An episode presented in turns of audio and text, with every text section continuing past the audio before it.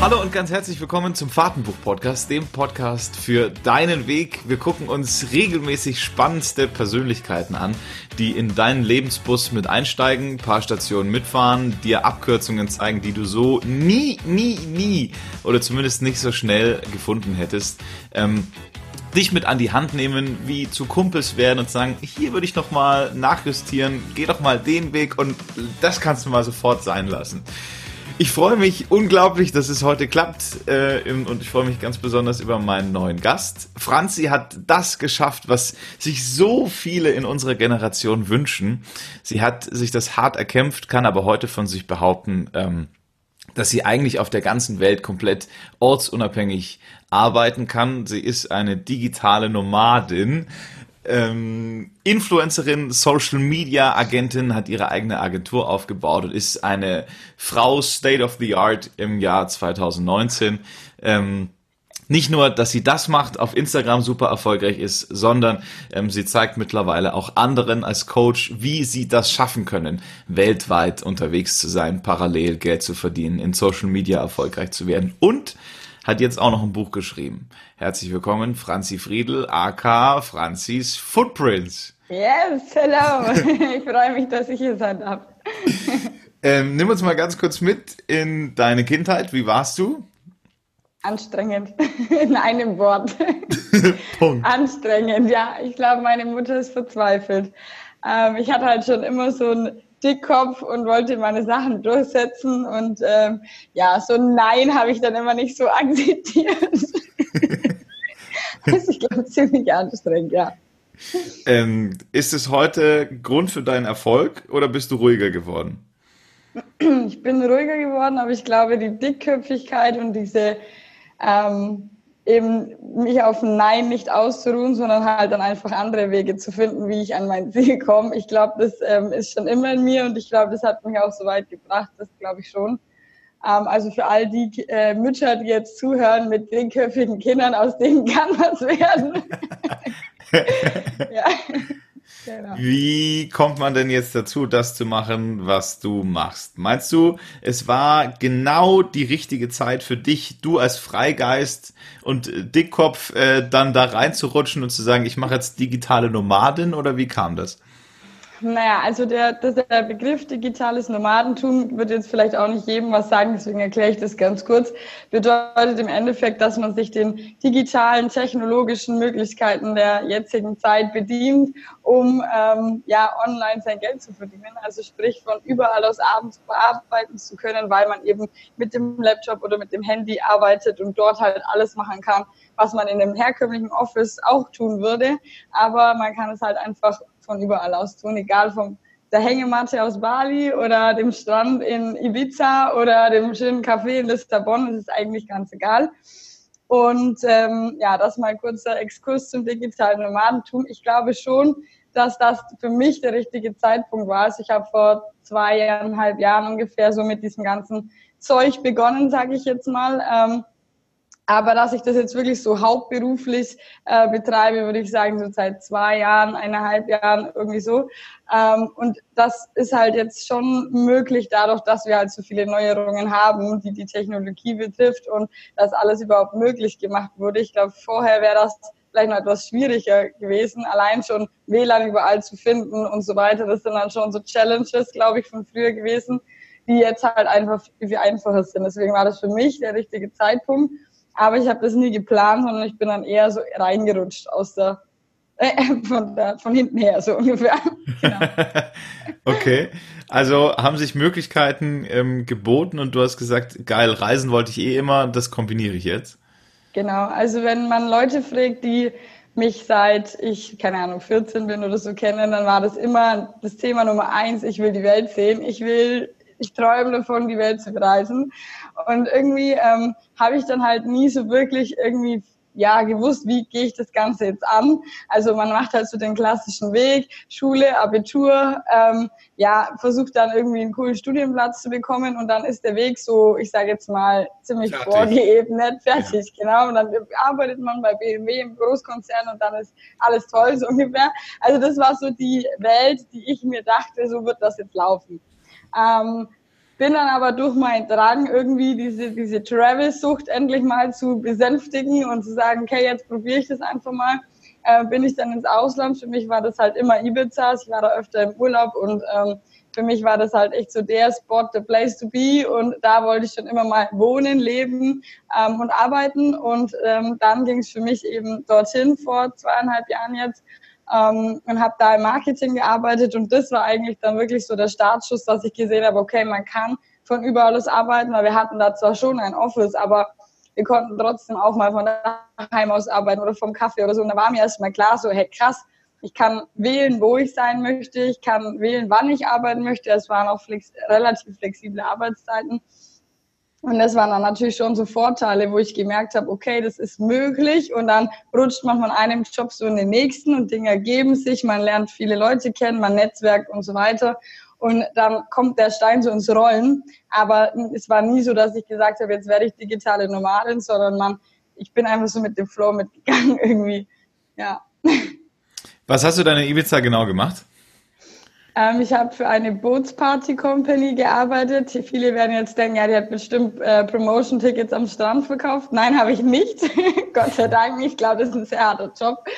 Ähm, kann auch spaßig sein, aber ich wollte was tun, was ich in meinem Studienbereich ähm, machen hätte können. Also ich habe Medien- und Eventmanagement in München studiert und bin dann quasi in meinem, ähm, also so, ich habe das abgeschlossen und bin dann ähm, in München noch mein Master ähm, habe mein Master angefangen und bin dann während dieses Masters habe ich ein Erasmus, ähm, sagt man Erasmus Stipendium bekommen, genau, und konnte dadurch nach Ibiza gehen und für diese Company arbeiten ähm, und habe dann im Marketing und ähm, Projektmanagement gearbeitet, viel Social Media gemacht und bin da dann so aus dieser Theorierichtung vom Studium in diese Praxisschiene rein und habe dann halt auch vieles ausprobiert meinen eigenen Blog gestartet und da ging dann so meine eigene Brand äh, Creation los, dass ich so meine eigene Marke ähm, ins Leben gerufen habe und das war dann so der, der Stein, der dann so alles ins Rollen gebracht hat. Genau. Ähm, das klingt aber ja schon irgendwie auch nach einem ziemlich starken Fundament bei dir. Also ähm, finde das toll, dass du das auch so ansprichst. Du hast dann studiert und hast auch noch deinen Master gemacht, parallel. Also mein, also mein Werdegang ist ein bisschen verrückt, glaube ich, für die Leute, ähm, weil ich habe meinen Bachelor Deswegen abgeschlossen, bist du ja hier. mein Master angefangen, genau, und habe dann aber gemerkt, so, boah, nee, jetzt schon wieder drei Jahre Masterstudium in München. Nee, ich will das eigentlich gar nicht. Ich komme aus Augsburg, ich will mal was anderes sehen. Und dann habe ich mich eben um dieses ähm, Stipendium beworben und habe das Gott sei Dank auch bekommen. Also das kann ich den Leuten echt nur empfehlen, wenn Leute zuhören, die noch studieren, versucht echt so ein Erasmus-Stipendium zu bekommen. In der Regel mhm. bekommt man das auch relativ einfach und das hat wirklich richtig gut funktioniert dann wirst du halt quasi gesponsert dafür, dass du in einem anderen Land bist, du bekommst halt so ein bisschen Geld, Taschengeld, sage ich jetzt mal nebenzu, dass du jetzt halt nicht ähm, bei Null da stehst, so, weil viele machen ein Praktikum oder studieren halt dann in diesem Auslandspunkt, wo man halt hingeht. Und ähm, das kostet auch Geld, gerade Ibiza oder Miami oder solche Spots, die halt wirklich cool sind, kosten richtig, richtig Kohle. Und so ein Erasmus-Stipendium ist echt eine gute Möglichkeit, ähm, das zu machen. Und ja, während ich auf Ibiza war, habe ich dann halt noch, ähm, ja, wie soll ich sagen, Prüfungen zu schreiben gehabt. Äh, musste dann zurückfliegen nach Bayern, habe meine Prüfungen belegt, bin dann wieder zurück nach Ibiza. Ich habe dann verlängert, also das Erasmus-Stipendium ging drei Monate. Ähm, ich wollte aber unbedingt auf Ibiza bleiben. Die Saison war noch lange nicht zu Ende und ich dachte mir so, nein, ich kann auf gar keinen Fall hier weg. Also habe ich verlängert, nochmal drei Monate, habe mir ähm, ich sag mal, Urlaubssemester gegönnt und habe einfach ähm, ja dort alles so gemacht, wie ich machen wollte auf Ibiza und musste dann aber ja wieder zurück, wieder Prüfungen schreiben. Also ich habe, ich glaube auch nicht, dass das so ähm, ganz legal ist auf allen äh, Hochschulen und Universitäten, dann nur so semi alles zu besuchen, aber ich war halt immer derjenige, der halt Skripte mega gut auswendig lernen konnte. Und ich glaube, das war mein Vorteil. Ich habe mir das halt immer hardcore reingezogen, zwei Wochen vor der Prüfung Vollgas aber so während dem Semester hat man mich, glaube ich, nicht so oft gesehen. Was ja auch vollkommen okay ja. ist. Ähm, also nur in den Fällen, die es mich wirklich interessiert hat. Ich ja. glaube, es gibt in jedem Studiengang äh, Bereiche, die jetzt halt nicht so dein Ding sind, sage ich jetzt mal. Ähm, ja. Und, und da gehst du dann halt auch nicht so gern hin. Bei mir war das so Berechnungswesen, Buchhaltung. Okay, ciao. Fertig, servus. ähm, genau. Ich finde aber trotzdem wichtig, dass du das, dass du das erzählst, weil ich glaube, ganz viele junge Menschen, die auch gerade zuhören, ähm, stellen sich das alles so easy vor, dieses Ortsat-Um, ähm, ich kann das nicht sagen, ortsunabhängige Arbeiten, ortsatunubundige Arbeiten. ähm, weil so easy ist es ja dann doch nicht. Man muss sich ja schon irgendwo eine Base schaffen äh, und vorbereitet sein und irgendwie sich auch schon ziemlich den Arsch aufreißen dafür, dass das klappt, oder? Mm, ja, doch. Also ich glaube, dass man nicht unbedingt studiert haben muss, um das zu tun. Ich habe auch viele Klienten jetzt im Coaching, denen ich auch helfe, ortsunabhängig zu werden da ist die eine Friseuse, die nächste äh, ist Ko Köchin und also man kann in allen Bereichen, die man offline macht oder sagen wir in vielen Bereichen, die man offline macht in der normalen Welt, die kann man irgendwie so drehen, dass es dann auch online funktioniert. Da braucht es nur die richtigen Strategien. Also in dem Fall der Friseurin zum Beispiel, sie ähm, entwirft jetzt ähm, eigene Produkte und vertreibt die online, also Haarpflegeprodukte. Ähm, bei, Im Bereich der Köchin, die gibt quasi so live Kochen ähm, per Skype, äh, macht sie wie eine Art Coaching draus und hilft den Leuten besser zu kochen und das bietet sie online an. Also es gibt verschiedenste Möglichkeiten, ähm, die erarbeiten wir dann eben in dem Coaching.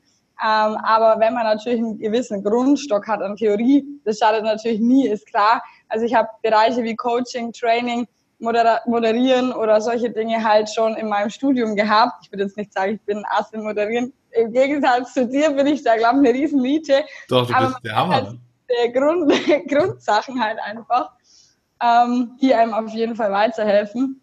Deswegen kann ich das schon empfehlen. Aber wenn man jetzt sagt, hey, ich habe einen ganz anderen Weg eingeschlagen, ich bin jetzt vielleicht schon 25, jetzt brauche ich auch nicht mehr anfangen zu studieren, gibt ja so Leute, die das so denken, dann mhm. ist es jetzt nicht ein K.O.-Kriterium, sondern man kann, und das ist das Schöne am Online-Arbeiten, halt viel sich selber anlernen. Also durch Tutorials schauen, durch Coaching buchen, für Recherchearbeit, Online-Kurse. Du kannst dich so gut weiterbilden. Ähm, du hockst zu Hause auf der Couch und ziehst dir ein gutes Tutorial rein oder was auch immer und bildest dich dadurch halt weiter in diesen Bereich, in den du rein willst. Und dann funktioniert es tatsächlich schon recht gut. Aber um auf deine Frage zurückzukommen, es ist schon nicht so easy. Also ich glaube, die Leute stellen sich das immer so ja leicht vor. Ähm, aber bei, ich sage jetzt mal 80 Prozent scheitert es eigentlich an der Selbstdisziplin und an diesem motiviert bleiben, weil wenn du halt natürlich selbstständig bist, wie man halt oft ist, wenn man ortsunabhängig arbeitet, ist man halt Freelancer oder virtueller Assistent oder Social Media Manager oder Programmierer. Das sind halt oft Dinge, wo man selbstständig macht. Ähm, und da ist halt das große Problem, da sitzt halt im Regelfall niemand, der dir in den Arsch tritt und sagt, so jetzt muss es aber fertig sein zu dem und dem Punkt, guck mal auf die Uhr so. Ähm, da muss man schon sehr strukturiert arbeiten und selbstständig halt auch, ähm, wie soll ich sagen, Deadlines einhalten und solche Dinge. Ähm, aber wenn man da so ein bisschen eine Grundstruktur hat, dann kann man das schon lernen. Also das ist auch ein Prozess, in dem man sich da begibt. Und ich glaube auch nicht, dass ich so strukturiert war, wie ich es jetzt bin, noch vor eineinhalb Jahren oder zwei. Dann ist es so ein bisschen, ja, wir probieren es mal aus. Aber da kommt man dann rein mit der Zeit und ja, Selbstdisziplin ist echt der Schlüssel zum Erfolg. Was waren so die herausforderndsten Momente, wo du, keine Ahnung, sitzt am Strand in der Hängematte, musst aber deinen Laptop aufklappen und arbeiten und denkst dir eigentlich, boah, ne, äh, ich habe gar keinen Bock? Ähm, ja, gibt schon solche Momente. Also gerade auf Ibiza muss ich sagen, das ist so mein Spot, der, der lenkt mich am allermeisten ab, weil da hast du halt Montag David Guetta, Dienstag Matteo Plex, Mittwoch Sven Feth und dann stehst du da und denkst dir so, scheiße, ich will zu all diesen Partys hingehen und jetzt muss ich aber arbeiten. Also ich bin halt schon so ein kleines Festival-Girl und habe da auch Bock drauf, noch das Leben in vollen Zügen zu genießen und zu feiern, aber dann ja, denkt man sich halt so, okay, dann mache ich halt heute mal nur äh, Sven Feth, bin morgen dann zerstört und der Rest der Woche arbeite ich. Also auch da hat es wieder mit Selbstdisziplin zu tun, sich selber so zu zügeln und zu sagen, okay, jetzt übertreib nicht, du bist hier nicht im Urlaub, du hast hier einen Job und du arbeitest hier. Ähm, Gleiches in Thailand, du bist halt viel mit Backpackern in Hostels, also ich, wo ich angefangen habe, ähm, habe ich so mit 15.000 Followern hatte ich da, glaube ich, wo ich nach ähm, Thailand bin, konnte ich halt viele Kooperationen eingehen mit Hotels oder Hostels. Das waren jetzt keine brutalen Luxussachen, das waren halt viel so ähm, Touri mhm. Hotels, sage ich jetzt mal. Und die sind halt alle zum Urlauben da. Entweder ich war in einem Hotel, wo nur Honeymoon-Leute waren, also die verliebtesten Pärchen, und ich war als Single alleine an meinem Laptop. Das ist dann schon ziemlich deprimierend, dieser Moment. Ähm, oder du bist im Hostel und es ist halt so ein krasses Party-Hostel und du hörst halt den ganzen Tag den Bass und du sitzt an deinem Laptop und versuchst zu arbeiten, während alle anderen jetzt gleich auf die Fulmo-Party gehen ist jetzt nicht ganz so förderlich, würde ich sagen. Also da kommt, da war das, was ich glaube ich ein gutes Umfeld schafft. Ähm, okay. Dazu gibt's so Coworking ähm, Locations, also Coworking ähm, Büros, sage ich mal, Coworking Spaces, genau, ähm, oder Co-Living Spaces. Das bedeutet, dass du quasi mit anderen digitalen Nomaden oder anderen Freelancern, anderen Online-Unternehmern ähm, an einem Ort bist, sage ich jetzt mal, der auch dafür prädestiniert ist, dass du Ruhe hast, dass du arbeiten kannst, dass du gutes WLAN hast, dass du dich mit Gleichgesinnten austauschen kannst. Das ist natürlich schon weitaus förderlicher, als wenn du jetzt im Backpacker-Hostel bist, wo alle mit dir saufen gehen wollen, auf gut Deutsch gesagt, mhm. ist es nicht ganz so easy, da immer Nein zu sagen. Und das hat mich schon sehr abgelenkt, weil dann geht man halt doch mal mit, weil man will ja nicht die ganze Zeit da alleine sitzen. Ähm, und das ist halt Zeit, die dir fehlt, sage ich jetzt mal, für dein Business. Aber ja, ich glaube, wenn man da so eine gesunde äh, Eigenverantwortung hat und sagt, okay, jetzt übertreib nicht, geh halt nur einmal mit oder zweimal und nicht sieben Tage von sieben, dann ist es, glaube ich, auch in Ordnung. Weil jeder braucht ja auch so einen Ausgleich. Jetzt hast du vorhin gesagt, dass ähm, das funktioniert hat, dass du ähm, Kooperationen eingegangen bist mit Hotels. Ähm, das ist für mich immer noch so eine total weltfernab, dass das einfach, du schreibst dann im Hotel und sagst, hi, ich bin Influencerin und habt ihr Lust, dass ich bei euch eine Nacht kostenlos schlafe? Oder wie funktioniert das? Ähm, da gibt es zwei Wege. Also der eine Weg ist natürlich, ähm, also sagen wir mal, die Basis ist erstmal, dass du eine gewisse Reichweite hast auf irgendeinem Social Media Kanal, weil dann hast du auch einen Vorteil, den du den Hotels anbieten kannst und sagen kannst, okay, äh, meine 15.000 Follower oder mittlerweile 31.000 sehen das natürlich oder eine gewisse Anzahl von denen, die mir folgen, werden dann auch den Post liken etc. und werden aufmerksam auf dein Hotel, dein Restaurant, deine Brand, was auch immer. Und es funktioniert nicht nur mit Hotels, sondern natürlich auch mit, ähm, weiß ich nicht, Modemarken, Laptopmarken, alles so alles Mögliche, was halt in dein, in dein Gebiet, wo du jetzt Influencer bist, sag ich mal, reinfällt. Und ähm, ja, es gibt wie gesagt zwei Wege. Also der eine Weg ist natürlich, dass man Hotels oder Kooperationspartner allgemein, auch Marken, einfach anschreibt und sagt, hey, ähm, ich bin jetzt dann in Kopangan, ähm, ich bin Travel-Bloggerin, wie sieht's aus, habt ihr Lust auf eine Kooperation? Ich kann euch Folgendes bieten. Also ich schreibe dann Blogartikel über die oder ähm, keine Ahnung, drehe mal ein kurzes Image-Video, also solche Dinge. Das suggeriert natürlich auch, dass man sich in der Technik auskennt und das auch gerne macht, sage ich mal. Ähm, das sind so die Goodies von einem Travel-Blogger, sage ich mal. Ich bin halt viel rumgekommen.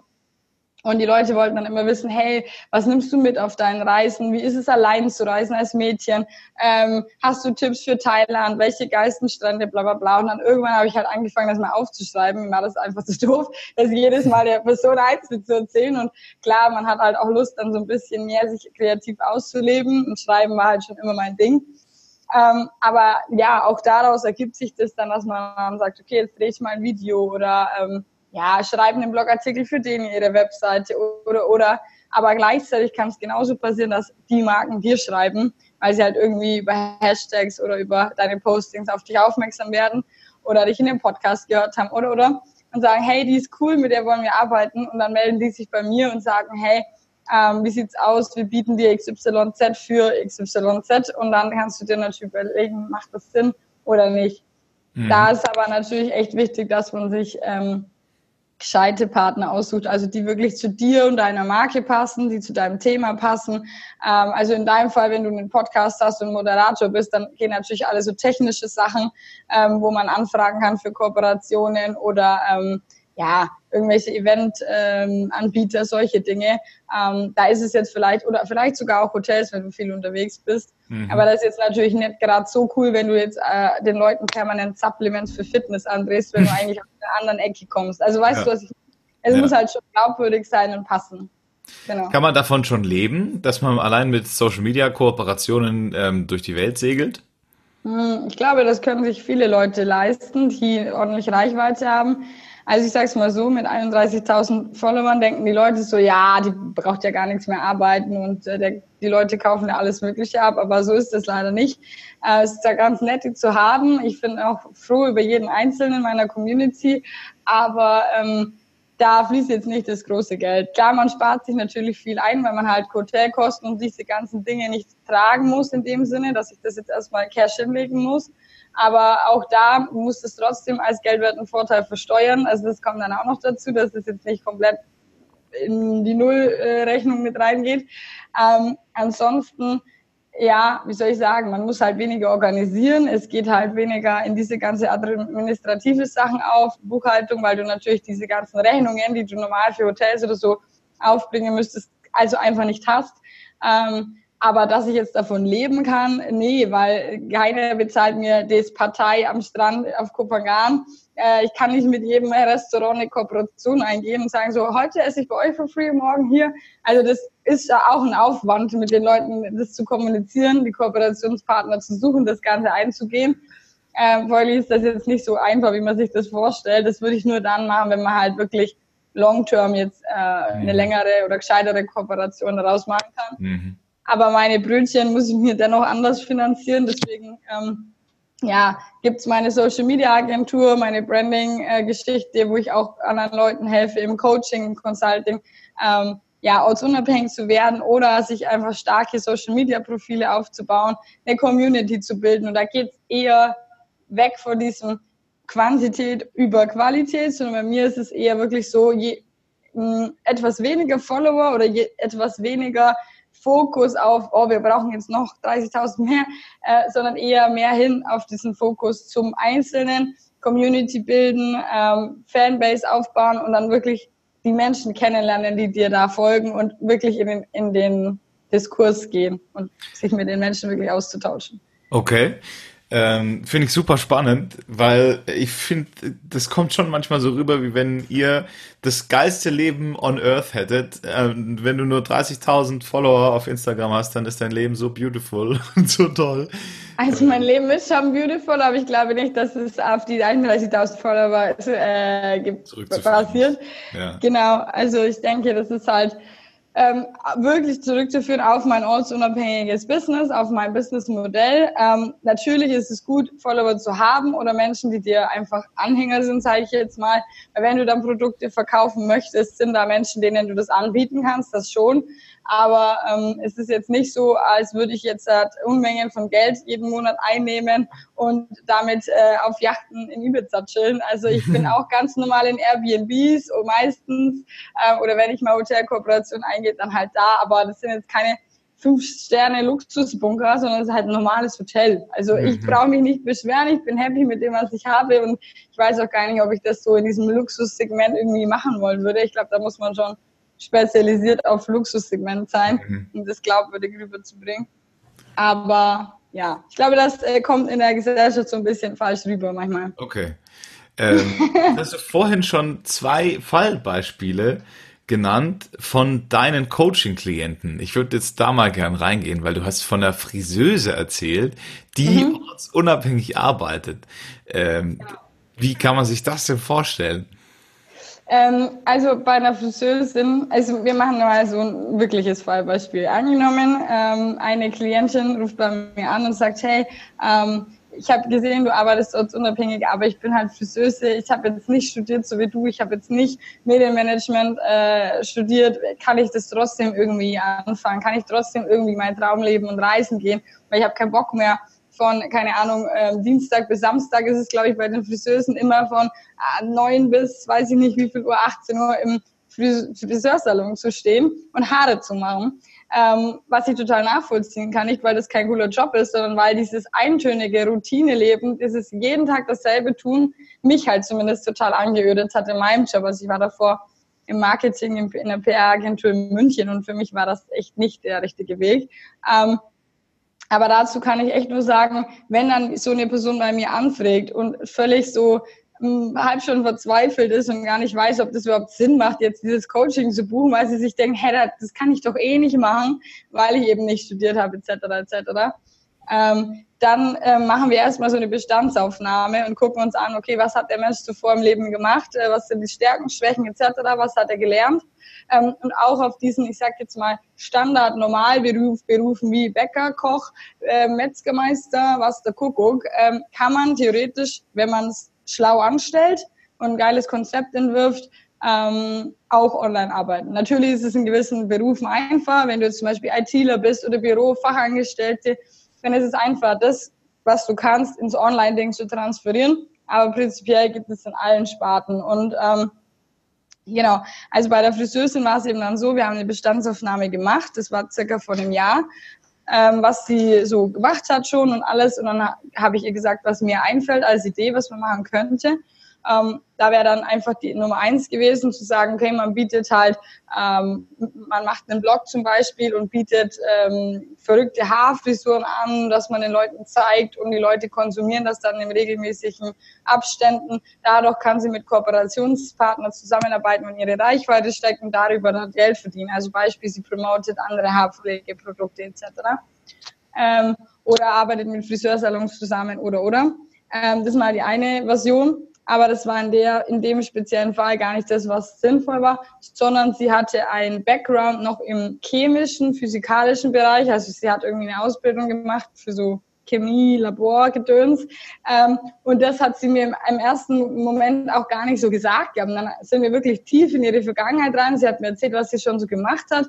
Ich habe halt durch verschiedenste Fragetechniken dann halt die Dinge rausgefunden, was letztlich den Ausschlag gegeben haben, dass sie gesagt hat, hey, Stimmt, Franzi, das ist eigentlich gar keine schlechte Idee, dass ich selber Haarpflegeprodukte herstelle und zwar was ganz Besonderes, ähm, nämlich ohne irgendwelche unnötigen Zusatzstoffe, weil sie eben diesen chemischen Laborhintergrund hat und weiß, welche Zusatzstoffe nur drin sind für den schönen Geruch, für dies, für das, für jenes, Parabene etc., die dann die Haare beschweren, Silikone, ähm, sondern es gibt halt auch Shampoos, die man entwerfen kann, im Endeffekt, die das alles nicht drinnen haben, die dazu noch ökologisch super wertvoll sind, vegan, dies, das, jenes und halt minimal gehalten auf den Dingen, die man wirklich braucht.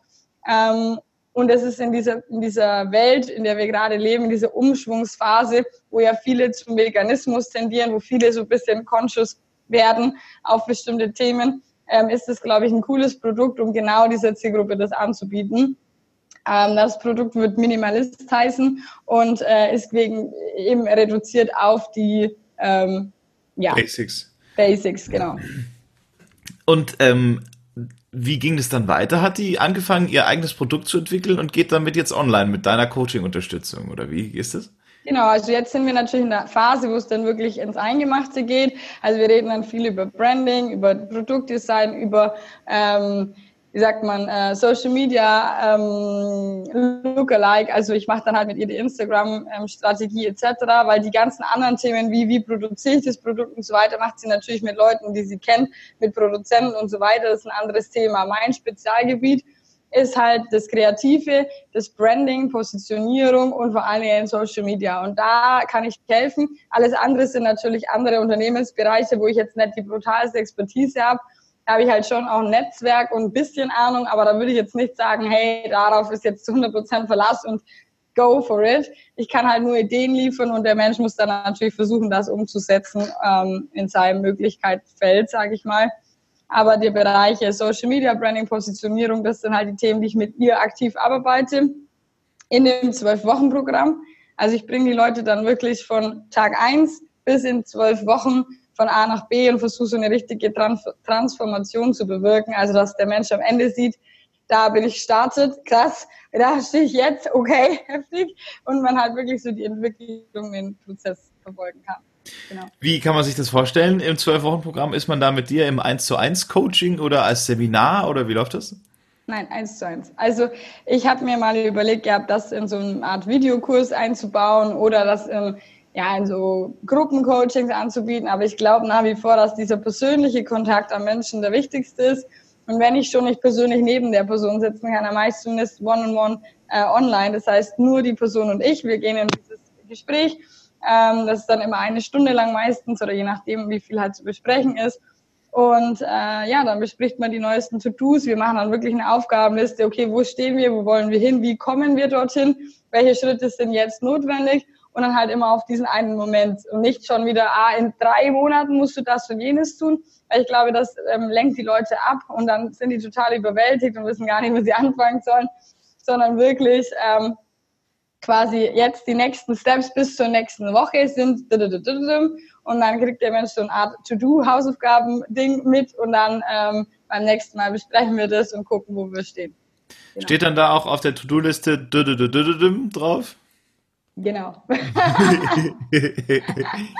ähm, Okay, also ziemlich spannend. Du bist diejenige, die wirklich quasi 99 Prozent der Offline-Businesses irgendwie auch in die Online-Welt ähm, transferieren kann. 99 Prozent habe ich mir jetzt ausgedacht, aber ist vielleicht ein bisschen hochgegriffen, aber ich glaube schon, dass man recht viele ähm, umwandeln kann. Zumindest, man muss ja nicht diesen, also angenommen, du bist Bürofachangestellte, dann heißt dein Beruf, wenn du ihn in die Online-Welt transferierst, vielleicht ähm, virtuelle Assistentin. Also sprich die Assistentin der Geschäftsleitung im Bürowesen, dann machst du administrative Tätigkeiten, Buchhaltung etc.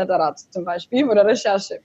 Also alles, was vielleicht eine Bürokraft auch machen würde oder Kundensupport oder was auch immer. Ähm, wenn du jetzt zum Beispiel in der normalen Welt ähm, PRler bist oder Marketing machst, kannst du natürlich super gut Social Media Management machen zum Beispiel. Oder du bist, ähm, keine Ahnung, du bist ähm, Radiomoderator, so wie du in dem Fall, und gehst zu Hitradio RT1 und moderierst da, ähm, kannst aber genauso durch einen Podcast deine eigene Online-Show machen und so viele Hörer erreichen und bist nicht an den Ort gebunden. Also das sind so oh, Möglichkeiten, yeah. da kann man einfach gucken, wie man ein bisschen spielen kann mit den Dingen. Genau. Okay. Ja, das finde ich ganz wichtig, das nochmal doch nochmal zu betonen, weil ähm, ich fand es so inspirierend, als du mir diese Friseusen-Geschichte erzählt hast, weil das ist für mich in meinem Verstandskopf ein Job, der sowas von ortsgebunden ist, ja, wo du, wo ganz klar ist, du gehst am Dienstagmorgen in die Arbeit, schnippelst da den ganzen Tag Haare und gehst am Abend wieder nach Hause. und vielleicht kannst du noch irgendwie einen Urlaubsjob machen und gehst plötzlich in eine Ferienregion und machst das Ganze in Italien oder wo auch immer, aber doch nicht äh, überall auf der Welt. Äh, und das, aber das dann mit deiner Hilfe trotzdem geht, fand ich super cool.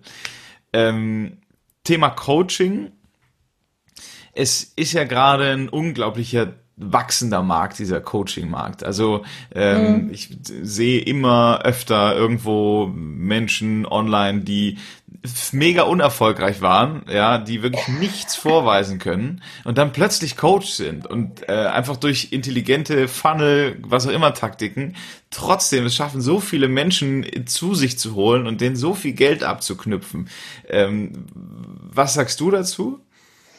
Mm, ja, schwierig. Ich glaube, es werden nach wie vor immer mehr, mehr, mehr, mehr, mehr Coaches kommen, weil das halt gerade das ist, was ähm, ja so richtig boomt. Also der Markt, der geht echt krass in die Richtung. Die Menschen wollen halt nicht mehr ein Buch lesen, um zu ihrer Lösung zu kommen. Die Menschen wollen nicht mehr äh, eine drei Stunden Filmdokumentation anschauen, um dorthin zu kommen, wo sie hinwollen, sondern die wollen direkt die Endlösung haben. ein Coach oder ein Consultant liefert halt wirklich die Endlösung. Du fragst ihn was, er antwortet dir. Ähm, Gleiches mit Beratern. Also dieses Thema Coaching, Consulting oder auch Beratung und Mentoring, das sind so Begriffe, die werden in der Praxis sehr schwammig verwendet. Das kommt auch in meinem Buch äh, teilweise raus, dass das eben in der Praxis sehr schwammige Begriffe sind. Letztlich aber, ähm, genau, letztlich aber ähm, Ähnliches meinen, nur in verschiedensten Herangehensweisen. Also Coaching meint, die richtigen Fragen zu stellen, damit der Klient auf die Antworten selber kommt, sag ich mal ähm, und dann selber weiß, okay, wohin er möchte. Ähm, Beratung, Consulting geht halt eher in die Beraterschiene, dass du wirklich deinen Ratschlag abgibst und sagst, hey, mach doch mal so und guck doch mal hier. Also meine Funktion, das ich jetzt gerade mache, ist eigentlich eine Mischung zwischen Coaching, Beratung und Mentoring. Mentoring ist dann eigentlich eher so ein langfristigerer ähm, Prozess, sage ich jetzt mal. Du ähm, schnappst dir einen Mentor, der vielleicht schon da ist, wo du hin möchtest und der dir halt auch nicht nur Praxistipps gibt, sondern halt auch dein Netzwerk für dich öffnet und und und. Also die Funktion, die ich in meinem zwölf Wochen Coaching-Programm habe, sind eigentlich alle drei Dinge vermixt in einem, weil ich der Meinung bin, dass sowas Interdisziplinäres am sinnvollsten ist, um die Leute am meisten helfen zu können, weil manchmal braucht der Kunde einfach einen Denkanstoß mit den richtigen Fragen um drauf zu kommen. Und manchmal bittet er dich tatsächlich um Rat und sagt, hey Franzi, wie würdest du das machen? Hey, wie hast du das gemacht? Wie siehst du das? Hast du mal einen Rat für mich? Hast du mal einen Tipp? Und dann bin ich halt in dieser Beraterrolle. Und da muss man halt immer gucken, dass das für den Klienten das Richtige ist in diesem Moment. So ein bisschen Feinarbeit, aber ähm, ja, also das ist ganz individuell. Jedes Coaching läuft anders ab. Okay. Mm, das heißt, du bist auch erst dann zum Coach geworden, als du auch sagen konntest, naja, ich habe so viel erlebt, ich habe äh, quasi die halbe Welt bereist und äh, ich habe diese Schritte alle hinter mir. Deswegen kann mhm. ich die auch jetzt ähm, mit einem mit einer Basis sagen, so funktioniert's. Ich glaube, dass viele Leute sich denken, ah, die ist 26, ein Mädel und äh, bist jetzt ein bisschen rumgereist und meint, sie hat jetzt die Weisheit mit Löffeln gefressen. Ich glaube, da gibt es einige, die das denken. Ähm, das ist ähm, tatsächlich so, dass man da so ein bisschen Vorurteile hat ähm, bei dieser Coaching-Richtung. Ähm, aber dazu kann ich nur sagen, prinzipiell kann eigentlich jeder ein Coach sein, der Experte auf einem gewissen Gebiet ist. Und ich würde schon sagen, dass ich im Bereich ortsunabhängigen Arbeiten und Social Media mittlerweile durch das, was ich gemacht habe, welche Schritte ich gegangen bin, eine gewisse Expertise gegenüber denjenigen habe, die das alles noch nicht gemacht haben. Ich bin sicher kein Social Media Guru, wie jetzt ein Calvin Hollywood, der einfach Pro ist in dem, was er tut. Ähm, ich bin auch nicht äh, im Thema Mindset und Persönlichkeitsentwicklung der Pro, wie jetzt ein Tobias Beck zum Beispiel oder eine Laura Marlina Seiler im Bereich Spiritualität. Und ich bin sicher auch nicht ähm, im Bereich ortsunabhängiges Arbeiten die absolute Nummer eins wie jetzt eine DNX. Also DNX für die, die ortsunabhängig arbeiten wollen, die digitale Nomadenkonferenz. Ähm, für die habe ich mein halbes Jahr lang gearbeitet und da mein ganzes Wissen herbekommen auch natürlich. Und das ist für mich die Nummer eins im Bereich ortsunabhängig Arbeiten. Also sozusagen der Marktführer. Gleiches wie, äh, keine Ahnung, Apple zum Beispiel auf dem Bereich der Smartphones. Das bin ich nicht. Ich bin kein Apple, aber ich bin vielleicht ein, ähm, gut, wie vergleiche ich das jetzt, dass es jetzt nicht blöd klingt. Ähm, ich bin einfach jemand, der die Schritte gegangen ist, die jemand noch nicht gegangen ist und dementsprechend einen gewissen Vorsprung habe und sagen kann, okay, ich nehme dich jetzt mit an der Hand und ich helfe dir auf deinem Weg dorthin, wo ich jetzt bin. Darüber hinaus kann ich dir den und den empfehlen, der schon weiter ist, der vielleicht mein Mentor ist, der mich jetzt quasi auf meinem Weg coacht oder ähm, ja, meinem Weg hilft. Bei mir, ich habe auch Coaches, äh, ich habe auch Leute, die mich coachen, bei mir ähm, ja mich an die Hand nehmen, um da hinzukommen, wo sie sind. Ähm, ich glaube, das ist immer so ein Ding, wie lange bist du schon im Business, wie viel Erfahrung hast du schon, ähm, wo stehst du gerade, wo stehen die anderen, also so ein bisschen abchecken vom Markt. Genau. So Wenn man jetzt das, das Gefühl hat, ich bin, ich bin, ähm, ich bin irgendwo Experte, ich kann irgendwas mega gut, aber ich würde mhm. jetzt nie auf die Idee kommen, mich zu trauen, das anderen auch beizubringen. Ähm, was ist so der Schritt ins Coaching-Business? Wie hast du angefangen? Hast du einfach auf deiner Website einen neuen Slider eröffnet, Coaching bei Franzi Friedl oder wie, wie ging das? Nee, gar nicht. Also ich ähm, habe ja, wie gesagt, zweieinhalb Jahre ortsunabhängig gearbeitet oder fast zwei Jahre, so kann man sagen. Ähm, und die Leute haben mich gesehen, wie ich in Thailand arbeite, wie ich in Ibiza arbeite, wie ich ein geiles Leben habe. Ich habe das natürlich auch geshared auf Social Media. Ich habe das schon gezeigt, aktiv, um halt den Leuten, ja, zelebriert und den Leuten zu zeigen, hey, schaut mal, es gibt noch was anderes. Also ich habe diesen Blog gestartet mit dieser Intention. Freunde, ihr müsst nicht euer langweiliges 9-to-5-Leben führen. Ihr müsst nicht das, diesen Weg gehen, der euch vielleicht von euren Eltern vorbestimmt wurde oder von der Gesellschaft. Ihr könnt auch was anderes machen. Ihr könnt das machen, was ihr machen wollt, wofür euer Herz brennt, mit voller Leidenschaft, ohne ähm, Angst haben zu müssen, dass das irgendwie eine totale Schnapsidee ist, sondern es kann wirklich funktionieren, wenn du die gewissen Schritte einleitest. Und deswegen habe ich diesen ähm, Blog gestartet und daraus, dadurch, dass mich die Leute dann wirklich weiter verfolgt haben, mein Content konsumiert haben und gesehen haben, hey, krass, was macht die? Ich will das auch. Ähm, ist ja auch so ein bisschen immer dieses Ding, hey, man guckt bei anderen auf Social Media, was die so machen, aber eigentlich will man das selber, deswegen folgt man denen. Also immer mhm. diese Inspirationssache. Ähm, und so war das bei mir. Und dann sind die Leute erst zu mir gekommen nach einem Jahr, hey, voll cool, wir haben jetzt gesehen, du machst das ja schon eine Weile, wie finanzierst du dich eigentlich? Und dann habe ich halt immer so erzählt, ja, also ich bin mit 2000 Euro im Minus nach Ibiza gestartet, ich hatte nichts Erspartes, ich hatte keine Eltern, die mir irgendwie so, hey, nimm mal das Erbe vorweg, hier 30.000, have fun with that one. Nee, hatte ich alles nicht. Ich habe mir auch kein Kredit aufgenommen. Ähm, ich hatte, wie gesagt, keine Ersparnisse, im Gegenteil, eher äh, Miesen. Aber ich habe halt an meinen Traum geglaubt und ich habe halt gewusst, mit meinem Dickkopf, ich setze mich da irgendwie durch, egal wie, ich finde Wege und wenn Plan A nicht funktioniert, nehme ich Plan C. Ähm, und das waren halt so die, die Anfänge, sage ich jetzt mal, wie das Ganze sich irgendwie entwickelt hat. Und dann beantwortest du halt immer wieder dieselbe Frage. Wie habe ich mich finanziert? Wie habe ich mich finanziert? Ja, ich arbeite ortsunabhängig. Ja, ich habe mir ein Online-Business aufgebaut. Ja, ja, ja. Und dann fragen die, hey, wie machst du das? Das will ich auch, klingt interessant, möchte ich auch mehr wissen von. Und dann kommst du immer in diese Erklärfunktion und erklärst dich und beschreibst deine Tätigkeit und zeigst, was du gemacht hast und ähm, gibst Tipps, zum Beispiel, hey, guck dir mal auf der Website, hey, schau doch mal hier, guck dir mal die DNX an, geh mal auf die Konferenz, dann sehen wir uns in Berlin und schnacken in Person und so. Ähm, so hat sich das so entwickelt. Und irgendwann dachte ich mir so, hey, ich bin eigentlich nur noch damit beschäftigt, dieselben Fragen immer und immer und immer wieder zu beantworten. Und ehrlich gesagt, muss ich ehrlich stehen, war mir das einfach zu blöd irgendwann, ähm, immer wieder dieser Wiederkäuer zu sein. Ähm, und ich habe dann auch viele Coachings for free gegeben. Also ich habe mit Leuten, die ich gar nicht kannte aus Social Media, einfach da mal eine Stunde geskypt, so weil ich mir dachte, voll geil, die interessieren sich für mich und mein Leben und ich, ich habe ja so viel mitgenommen, Positives aus diesem Leben heraus.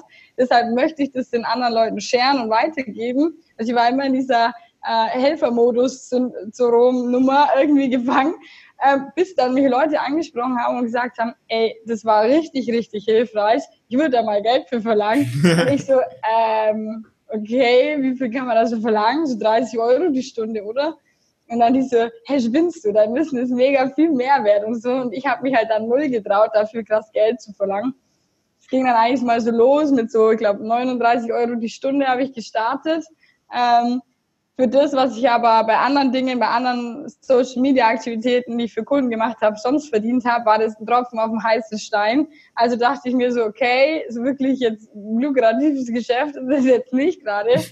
Ähm, und habe dann einfach gemerkt, okay, ich bilde mich weiter ich besuche andere Coachings von anderen Coaches, die ähm, einen Sack voll Geld kosten dafür, dass ich, dass sie mir dieses Wissen scheren, das ich danach auch habe in dem Sinne ähm, und habe mich dann dazu entschlossen, einen Preis anzuheben, ähm, um halt auch eine bessere Leistung bieten zu können, weil durch den höheren Preis habe ich mehr Geld, kann bessere Coachings buchen, kann mich weiterbilden und das hilft auch meinen Kunden. Also ich finde, das ist immer so ein ähm, Austausch von Energie mhm. und ähm, ja, ich bin jetzt bei 111 Euro die Stunde. In meinem 12-Wochen-Programm äh, kostet es 1111 Euro für 12 Wochen mit Full Service, also komplett auch WhatsApp-Support äh, während dieser Zeit und so weiter.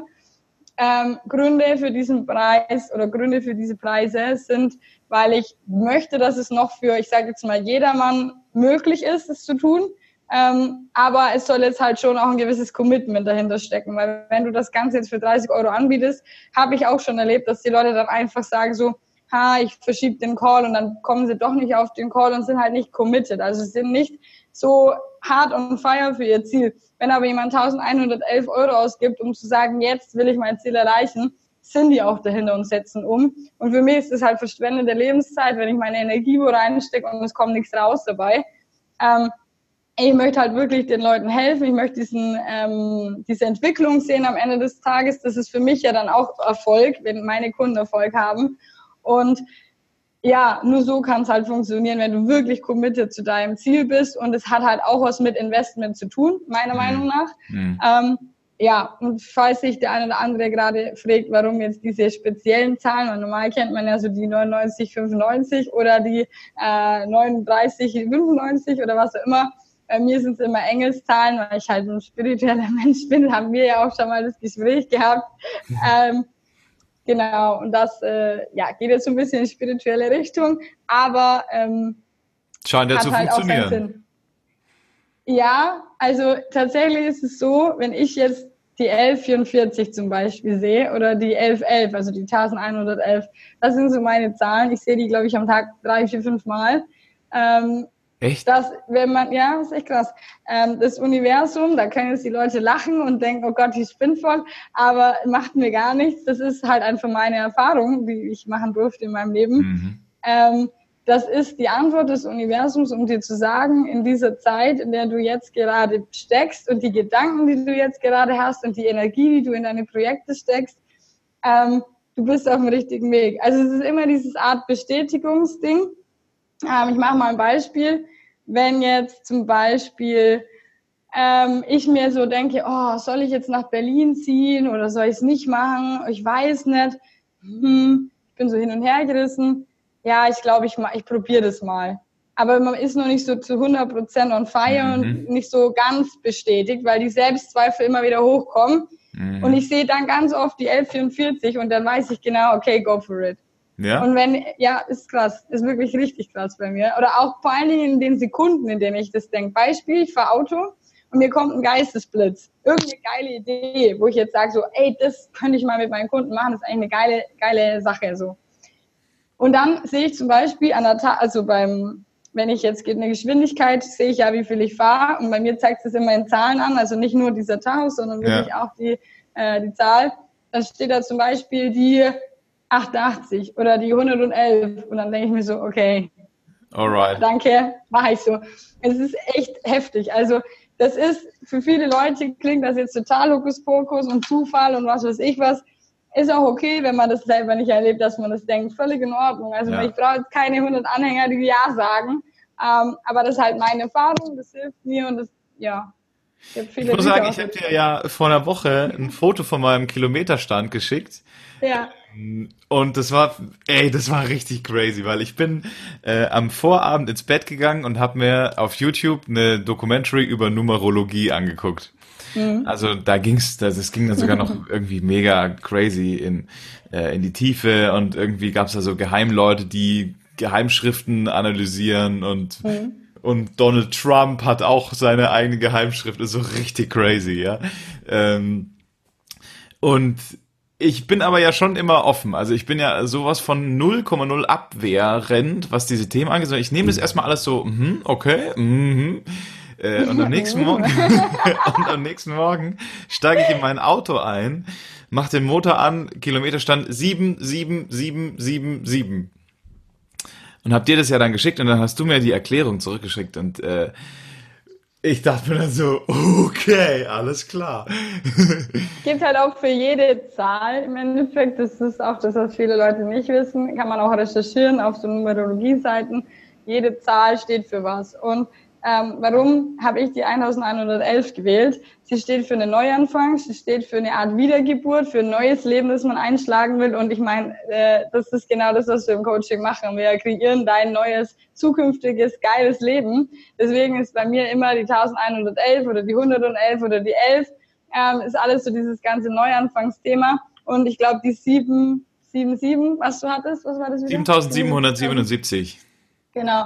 Äh, erinnerst du dich noch an die Erklärung? Weiß gar nicht mehr auswendig. Ja, äh, dass ich ein Engel bin. Stimmt ja. Sind wir das nicht alle? ähm, nee, auch, auch die sieben ähm, sagt, dass ich auf einem extrem guten Weg bin und äh, dass ich, ohne Schmarrn jetzt, dass ich einer der wenigen äh, Erleuchteten auf dieser Erde bin, die ähm, eine Message in die Welt tragen und dass mein Strahlen in die Welt rausgeht. Und äh, mhm. als ich das, als ich das gelesen habe, habe ich wirklich Gänsehaut bekommen, weil ähm, äh, eigentlich bin ich ja der Interviewte, aber das erzähle ich dir kurz, äh, also ja. der Interviewer, ähm, weil ich im Kindergarten super, super schüchtern war. Ich habe nie mit irgendjemand gesprochen und ich war ein super ängstliches Kind und da, bis ich sieben war, nie den Mund aufgemacht. Und meine Mama hat immer gesagt, der Tobias, der muss noch ein paar Sonnenstrahlen tanken. Und mhm. wenn der aufgetankt ist, dann explodiert der und die ganze Welt wird dieses Strahlen sehen. Das muss ich mal vorstellen, ja. Und, und dann kommt aber diese 777 und genau das steht aber in diesem Text drin. Und ich mir so, okay. Ja, ich habe ihn sogar gefunden. Ähm, warte. Die Engel schicken dir 777, um dir zu bestätigen, dass du eine spirituelle Bestimmung hast. Du hast tief im Inneren gewusst, dass du es aus einem bestimmten Grund hier bist, nämlich um zu größten und großartigsten Missionen zu erwachen, an der, denen wir je teilgenommen haben. Warte mal, wo geht's dir weiter? Ja, mega interessant auf jeden Fall. Ich finde das richtig spannend. ähm, warte. Du bist die glücklichste Person der Welt. Das steht für Weisheit, Stabilität, Glück und Zweck. Daher kann das Erscheinen der Nummer sieben in der Reihenfolge die bedeuten, dass du ein Symbol für unvermeidliche Veränderungen in deinem Leben sein kannst. Und ich meine, du bist ja auch gerade auf deinem Weg, äh, dich neu zu erfinden, auch mit deinem Podcast vieles auszuprobieren und so. Ja, geil. Ich mag das. Ziemlich cool. Kurz als spiritueller Exkurs. Lass uns noch kurz in den letzten fünf Minuten über dein Buch sprechen. Mhm. Ähm, und zwar ist es ja jetzt erhältlich, gell? Ja. Ähm. Worum geht's da? Also, das ist eine wissenschaftliche Publikation zum Thema Digitalisierung, Wandel der Arbeitswelt und Coaching in Kombination dazu. Also ähm, das ist die auf Basis meiner Masterarbeit, die ich äh, schreiben durfte. Ähm, da stecken mittlerweile sechs Monate Arbeit drinnen und harte Recherchearbeit mit Statistiken und Zahlen, Fakten, Daten, Prognosen und so weiter, wie sich die Arbeitswelt der Zukunft verändern wird ähm, aufgrund der Digitalisierung und wie sich das Ganze in Richtung Mobilarbeit, Gleitzeitmodelle, flexible Arbeit und auch ortsunabhängiges Arbeiten entwickeln wird. Also die ganze Arbeit steht eigentlich unter diesem Stern ortsunabhängiges Arbeiten. Und wenn man da die Prognosen liest, also der Quintessenz eigentlich ist, dass es ja jetzt der beste Zeitpunkt ist, um einzusteigen, auch im Online-Business ähm, Fuß zu fassen. Zum anderen, wie sich das Ganze in den nächsten Jahren entwickeln wird. Und das ist wirklich krass. Also erstmal, was da noch alles auf uns zukommt, wie sich das Arbeitsmodell an sich komplett verändern wird. Ähm, da sind auch Statistiken und äh, ja, wie sagt man, Auswertungen dabei von BMW, Telekom etc., also großen Konzernen, die auch gerade auf ihrem Weg sind, Dinge umzustellen, ähm, nämlich Leute mehr Möglichkeiten für Homeoffice-Arbeit zu geben etc. etc. Und diesen Trend ähm, kann man da eben ganz gut ablesen, wie sich das A entwickeln wird, wie sich schon entwickelt hat und wo wir jetzt gerade stehen, welche Weichen dafür notwendig sind. Und ähm, durch das Coaching im Bereich ortsunabhängiges Arbeiten kann man da halt Abhilfe schaffen, um die Leute auf diesem Veränderungsprozess von der Digitalisierung zu begleiten. Das ist in dem Fall mein Job. Und ähm, für diejenigen, die das halt interessiert, können sich gerne bei mir melden. Äh, kann ich da natürlich den Link zu meinem Buch schicken mit vielen ähm, Tipps auch drinnen, wie man starten kann als digitale Nomade, was wichtig ist bei der Auswahl des richtigen Coaches. Also es gibt mittlerweile ja so viele, da haben wir ja schon vorhin drüber gesprochen. Ähm, und da ist halt echt wichtig, auf eine bestimmte Art von Mensch zu achten und vor allen Dingen auf ähm, eine bestimmte Expertise, die der Mensch mitbringt in den Bereichen, in denen du rein willst. Ähm, und es gibt einfach mittlerweile so viele Möglichkeiten. Ähm, dann ist natürlich ein kurzer Exkurs dabei, was gibt es denn überhaupt für Möglichkeiten, aus unabhängig zu arbeiten, also in welchen Berufsfeldern und in welchen Kategorien oder Formen, also als Assistent, als Freelancer etc., ähm, als Online-Unternehmer, als Coach, alles Mögliche möglich. Und ähm, Darum es dann, wie gesagt, in diesem Buch. Ähm, und wenn jemand sagt, hey, das äh, interessiert mich so sehr, ich habe das Buch gelesen, ich will das jetzt auch angreifen, dann kann man sich natürlich bei mir auch melden und ein Coaching buchen oder auch einfach so mit mir mal schnacken bei Instagram in einer kurzen Voice Message, einfach in den Kontakt und wir treten. Ich freue mich auf jeden Fall mega. Mega. Das heißt, alles, was wir eigentlich in dieser Stunde besprochen haben, steht nochmal alles komplett zusammengefasst, ähm, ja. detailliert in diesem Buch drin. Ja, und ja. wer jetzt gerade schon Bock bekommen hat, das zu kaufen, das geht wo? Auf meiner Webseite. Vielleicht kannst du den Link rein. Die Show Notes, ja. Die Show Notes, genau. Genau. Also, ist halt leider nur auf Deutsch, also ja gut, die Leute, die deinen Podcast hören, sind auf Deutsch, deswegen passt Nee, also meine Hörer sind grundsätzlich ähm, spanischsprachig, das wird jetzt wahrscheinlich ein bisschen schwierig. Oh. Hola, ¿qué tal? Muy bien, gracias. ¿Y tú? Ja, ähm, ja okay. der Flyer. da hört dann meine Spanischkenntnis komplett auf.